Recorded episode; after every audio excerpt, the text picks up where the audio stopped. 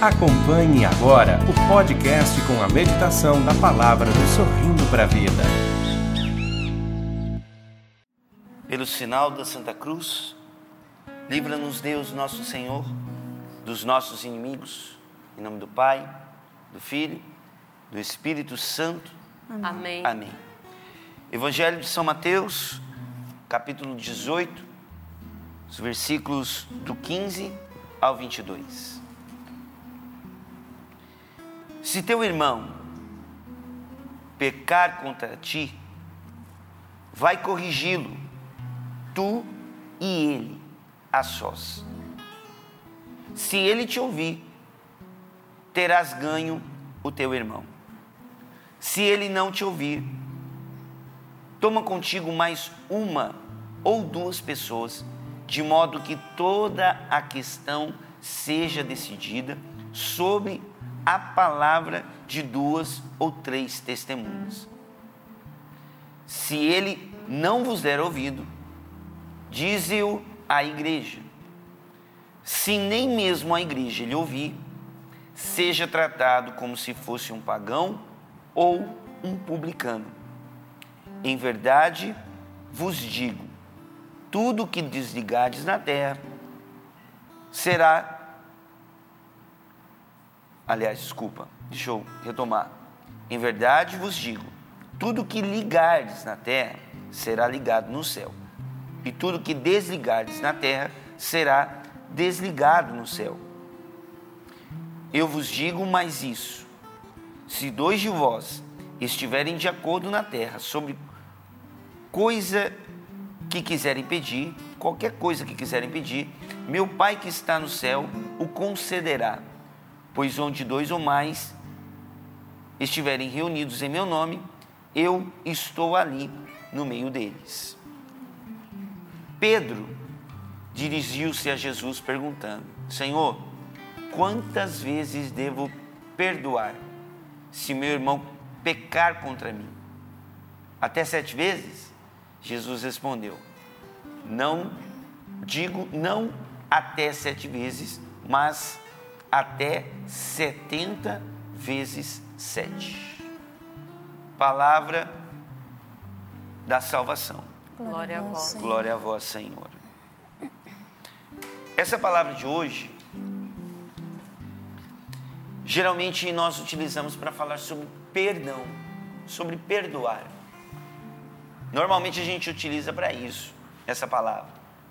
Só que hoje o tema é paciência. E onde é que está a paciência nessa palavra? Porque a gente ouve muito sobre perdão, né? Se o teu irmão pecar contra você, repreende-o e tudo mais. Aí você tenta ganhar o irmão, tenta puxar ele para dentro de novo, né? Da, puxar ele para dentro da igreja, para sintonia com a igreja, sintonia com os irmãos. Quando você perdoa alguém, você libera a pessoa daquele peso, aquela marca e a pessoa faz parte, ela volta a fazer parte do corpo místico de Cristo, né? Então, é a insistência com a pessoa que pecou. Por isso a gente fala do perdão. E aí depois Jesus entra e fala: Não, ó, eu não falo quantas vezes você tem que perdoar, não é sete vezes, setenta vezes sete. Então a gente utiliza essa pregação, é, essa, essa, essa passagem, em muitas vezes, em muitas pregações, para poder falar sobre perdão. Só que eu quero convidar você a entrar não somente agora na, nas palavras de Jesus. Quero convidar você a entrar na cabeça de Pedro. Entra na cabeça de Pedro. Pedro estava ali ao lado de Jesus e Jesus falando: Ó, oh, se teu irmão pecar contra você, vai, conversa com ele, né? Se ele te ouvir, se ele te der ouvido, você vai estar ganhando seu irmão. Se ele for cabeça dura, chama outra pessoa, ou né, duas ou três pessoas, faz uma reunião ali, intercede por ele, coloca ele no meio, mete a mão na cabeça dele, manda o xalalá na cabeça dele, no Espírito Santo, para esse bendito converter. Se a graça acontecer, se ele entender, puxa vida, eu errei, graças a Deus conquistamos o irmão de volta. Se ainda não, manda a situação para a igreja. A igreja que é o corpo vai decidir que será feito. Se ainda assim, diante de toda a igreja, aquela pessoa não entender que ela está fora da sintonia, aí o que, que acontece? Acontece isso que Jesus falou: se desligar na terra, será desligado, se ligar na terra, será ligado no céu. Aí é o processo que acontece no âmbito da igreja. Todas as decisões que a igreja toma com relação a alguém é mediante um discernimento e mediante a todo esse processo que está aqui na palavra. Então você perceba, para uma pessoa ser desclassificada é um trabalho medonho, é um processo longo.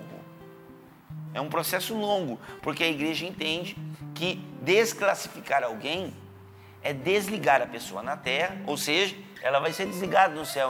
É um, é um, é, é um processo longo. E ainda assim se a pessoa se arrepende depois de todo esse processo, se a pessoa é acolhida. Porque se ligar na terra, será ligado no céu. Se desligar na terra, será desligado no céu.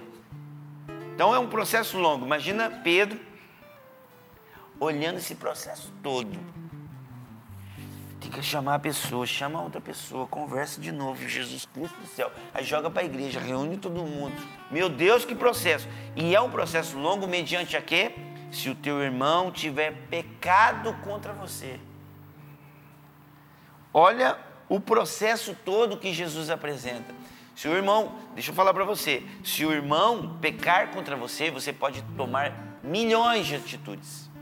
Mas o processo que Jesus apresenta para nós é esse. Pecou contra você? Vira o bico.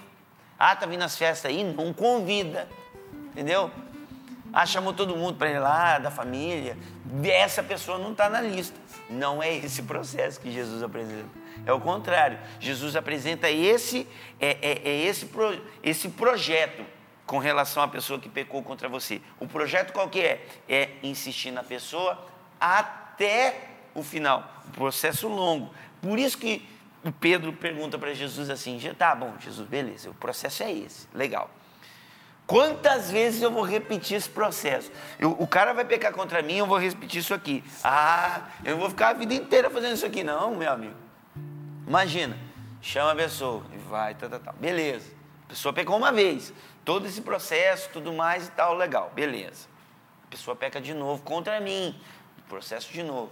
Esse processo, longo do jeito que é, e vai, vou viver aí uns 80 anos, ah, uns mais sete vezes repetindo esse processo aqui com uma pessoa, está de bom tamanho. Eu vou perder talvez mais da metade da minha vida se a pessoa pecar comigo sete vezes. Pensa na cabeça de Pedro, né? Se eu repetir esse processo todo sete vezes com uma pessoa, eu vou perder boa parte do meu tempo com uma pessoa. E incrível que Jesus fala para Pedro, como se não bastasse as sete vezes, Jesus olha para Pedro e fala assim: Pedro, não é sete, é setenta vezes sete. Então, a gente entende que nesse momento, na verdade, depois da, da intervenção de Pedro, diante do ensinamento de Jesus, Pedro interveio. Jesus tira a paciência de Pedro do lugar errado para colocar a paciência de Pedro no lugar certo. Meu querido, minha querida, qual é a casa que você está construindo para a sua paciência morar? A nossa paciência ela tem que estar no lugar certo, para a gente utilizar ela do jeito certo. Se a pessoa peca contra a gente, a gente precisa, mediante a todo o processo que nós vamos viver com a pessoa, primeiramente a gente tem que ter, claro, amor pela pessoa, e o amor é uma decisão. Amor. E porque a gente tem amor com essa pessoa, a gente precisa ter paciência. E a língua portuguesa é uma língua maravilhosa, né? Quando a gente olha a palavra em português, a gente consegue perceber a junção de mais palavras. Sim. A língua portuguesa ela, ela, é, muito, ela é muito clara nesse sentido, né? É, é, é, é lindo a língua portuguesa. Paciência, você consegue identificar paciência dentro da palavra paciência, mais duas palavras: a paz e a ciência. Mediante a tudo que você toma conhecimento, você não perde a paz. A paciência é a capacidade que a gente tem de manter a paz, mesmo diante das coisas que a gente acaba sabendo, conhecendo. A gente toma conhecimento dos fatos, a gente toma conhecimento daquela traição, a gente toma conhecimento daquela frustração, porque a gente coloca, né? Nós, nós projetamos muitas coisas em cima das pessoas, a gente projeta, a gente imagina que a pessoa vai ter aquela reação com a gente, e a gente dependendo da situação, a gente se frustra, porque a gente criou expectativa diante daquilo que a pessoa podia corresponder. E a gente precisa ter a paciência, que é a capacidade de manter a paz mediante aquilo que a gente conhece. Manter a paz.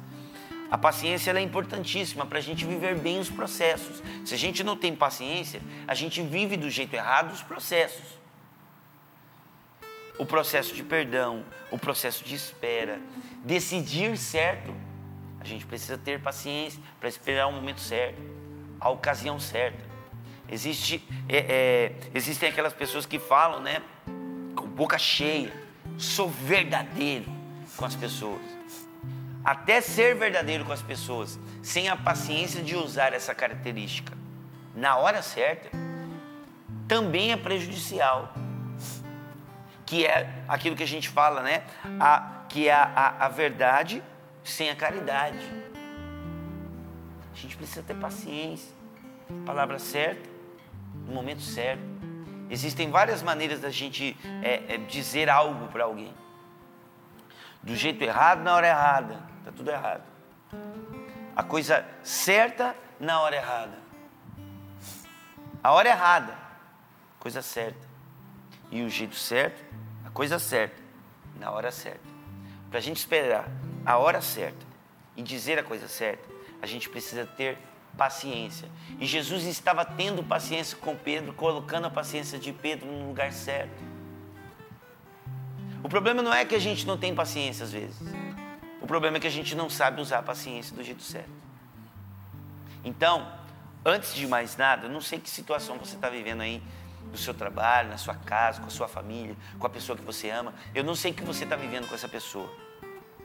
Mas vamos tirar, porque as palavras têm peso, a palavra tem poder. A palavra tem poder. Então, tira do seu vocabulário essa expressão, eu não tenho paciência. Tira do seu vocabulário isso. Você tem paciência. Só que agora Jesus precisa intervir na sua vida, na minha vida, como interviu na vida de Pedro, e colocar a nossa paciência no lugar certo, para a gente utilizar a paciência do jeito certo. Não é que você não tem paciência, tira isso do vocabulário. Você tem, mas às vezes você, às vezes a gente, eu vou me colocar junto com você, às vezes a gente não sabe usar ela do jeito certo. Dom Bosco, esse mês, no dia 31 de janeiro, e aliás a nossa campanha é dedicada a Dom Bosco esse, esse mês. Nós comemoramos o dia de Dom Bosco no dia 31 de janeiro. Dom Bosco, ele foi muito conhecido como pai e mestre da juventude. Dom Bosco, ele é, teve um amor preferencial aos jovens e aos pobres, aos mais desfavorecidos. Dom Bosco ele se debruçava, se debruçava de maneira especial nesse, nessas, duas, nessas duas categorias de pessoas, os jovens e os desfavorecidos. E Dom Bosco, ele tinha, com relação aos jovens, um método, que é o método educativo de Dom Bosco, que até hoje é utilizado dentro das escolas salesianas. Esse método, ele, é, ele tinha um tripé, ele tem um tripé, que é a razão, a religião e uma, uma palavra do italiano que é difícil traduzir, que é a tal da amorevolenza. A amorevolenza é como se fosse a, a ativação do amor é como se fosse um amor em movimento. Através é, um amor, um amor caridoso, piedoso, um amor acolhedor, o amor agindo. Que sem essa amorovoleza não adiantava nada, nem a razão e nem a religião. Por quê? Porque para você colocar dentro do método de Dom Bosco a razão e a religião, você tinha que ter esse amor em movimento.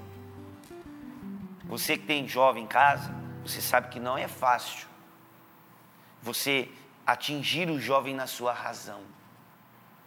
Porque hoje, ainda mais hoje, os nossos jovens hoje eles têm muito acesso à informação. E eles se enchem de argumentos. E esses argumentos dificultam a gente a chegar até a razão daquele jovem. Então, para você não esfregar esse jovem na parede no momento de raiva, a gente precisa ter esse amor em movimento e essa paciência. Porque senão não adianta, a gente desiste do processo no meio. Aquele jovem se enche de argumento, se enche de razão. Ele pode ter a informação, mas não tem a experiência. Tem a informação, beleza. Sabe da informação. Mas aquela informação, sem experiência, ela não adianta nada. Você coloca aquele conhecimento ao seu a, a, sua defesa. Você não utiliza aquele conhecimento para sair bem das situações. Você usa aquele conhecimento para se defender e não para fazer bem as coisas. O sapo é o maestro. Ele tem o conhecimento da musicalidade e o sapo sabe utilizar o conhecimento na hora certa, do jeito certo.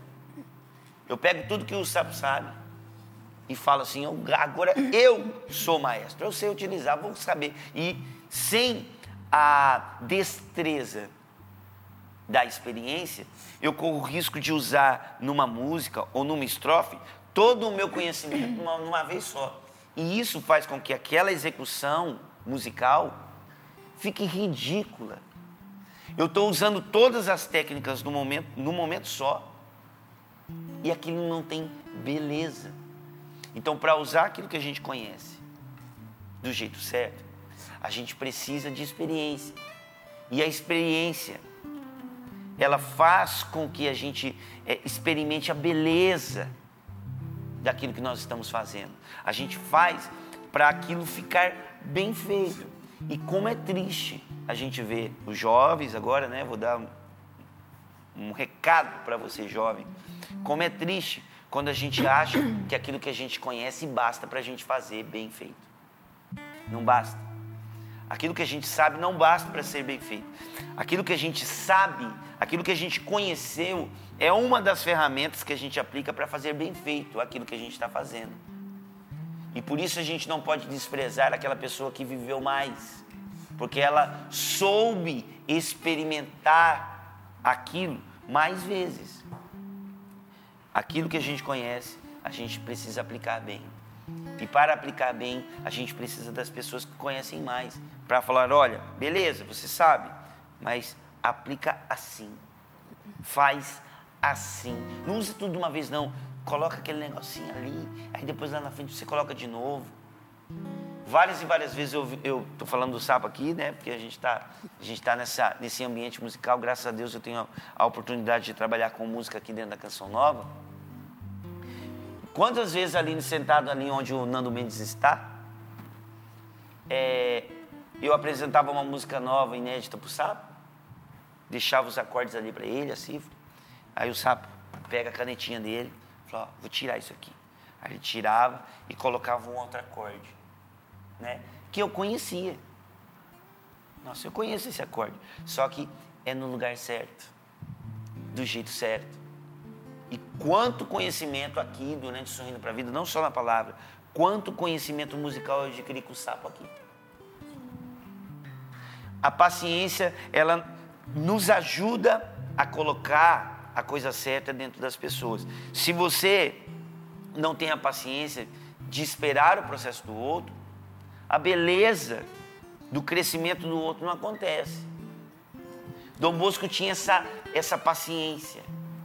E aí acontecia. Por isso que Dom Bosco conseguia de maneira incrível alcançar a razão e conseguia colocar religião no coração dos jovens. Ele se infiltrava no meio dos jovens. E essa amaurevolência fazia com que Dom Bosco conseguisse alcançar a razão do jovem e colocar religião ali dentro. Lindo esse processo de Dom Bosco. Qual a casa que você está construindo para que a sua paciência more? É preciso, a, a, é necessário a gente utilizar a paciência do jeito certo. Estou falando do jovem, mas em todos os momentos da nossa vida, em alguma fase, a gente está sendo jovem. O jovem bebê é a característica do jovem, o início. É aquele bebê no seu início. O jovem casal, né?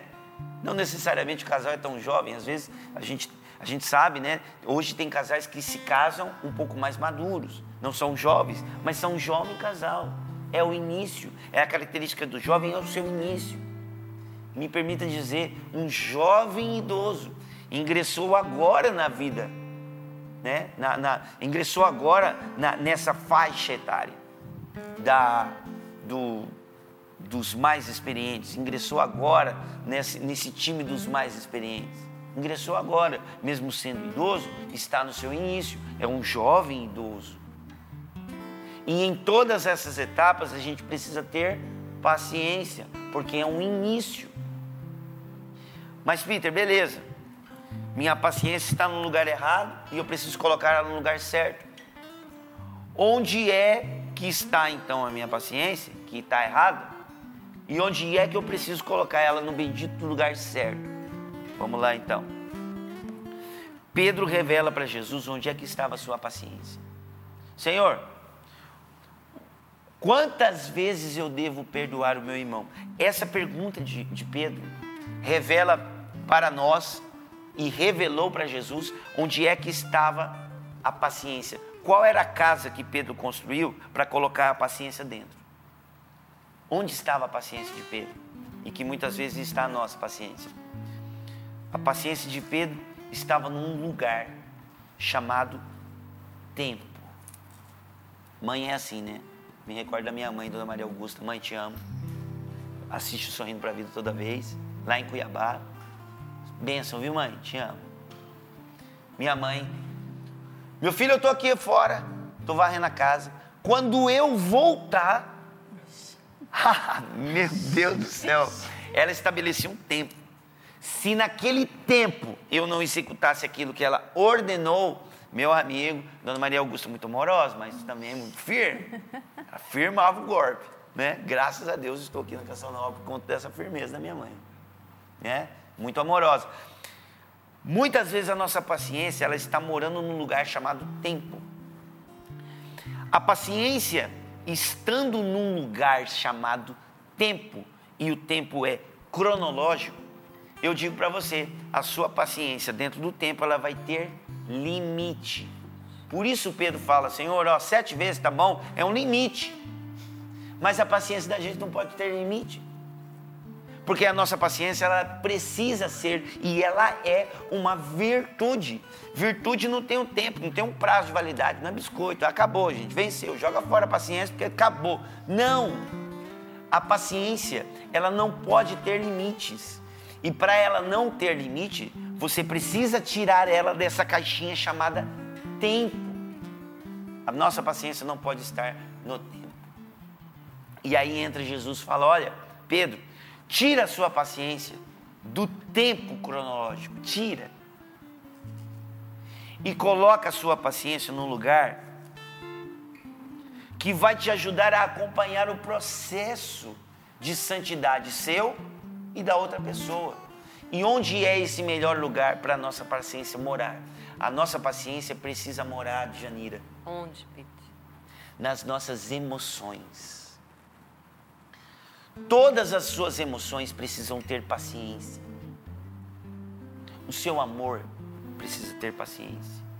Sua raiva precisa ter, né? Parece ambíguo, né? Mas a sua raiva precisa ter paciência. A raiva é uma coisa boa. Muitas vezes a raiva faz você fazer com garra algo que você não estava conseguindo fazer anteriormente. Né? Jogando futebol, time perdendo, acabando o jogo, 45 minutos já na prorrogação. Ah, meu amigo, você olha pro time e fala: "Vamos, time, pelo menos empatar nós vamos". Aí você dá a vida, amigo, naquele campo. A raiva não é uma coisa tão ruim assim. A raiva, ela controlada, né? Sem controle, a raiva né, é uma catástrofe. Até uma boa qualidade, né? Ela pode se tornar é, é, um defeito sem controle. Então, a raiva controlada, com limite, com paciência, a raiva faz você fazer com raça algo. Porque tem coisas que a gente tem que fazer na base da raça, né? Aí a gente utiliza a raiva do jeito certo. A raiva, dentro da sua raiva, você precisa ter paciência. Paciência. As nossas emoções precisam ter paciência. Ter paciência. Coloque paciência nesse processo de, das emoções. O seu ímpeto tem que ter paciência. Né? A sua, o seu preconceito o julgamento antes do, do momento ideal, ele precisa ter paciência. Nós precisamos ter paciência. E a paciência dentro das nossas emoções é, faz com que a gente espere o processo do outro. E espere o nosso processo. Espera. A gente não pode é, concluir um fato antes dele ter chegado ao seu final. A gente não pode concluir o fato antes dele chegar ao final. Você não pode se tratar como derrotado antes do jogo ter terminado. Você não pode tomar decisões antes do enquanto muita coisa ainda está acontecendo. A gente toma a decisão errada sem ter a paciência de esperar um pouco, espera um pouco as coisas andarem. Espera um pouco. A gente precisa esperar o próprio processo de perdão é um processo maravilhoso. A gente espera. A gente espera não só a pessoa vir pedir perdão para a gente, a gente espera o processo dela de santificação, que não, que não tem tempo determinado. O nosso processo é um, o processo da pessoa é outro, o tempo das coisas para cada um é diferente. E se você coloca, meu irmão, a sua paciência dentro do tempo, a sua paciência tem um limite, porque você estabelece um tempo para a sua paciência existir. Quando acaba esse tempo, acabou. Você não tem paciência mais. Eu conheci na cidade de Cuiabá uma senhora que frequentava a nossa rádio. Eu trabalhei na rádio Canção Nova como funcionário antes de ingressar na Canção Nova. E essa senhora, a gente via ela de uma maneira assim meio pejorativa até.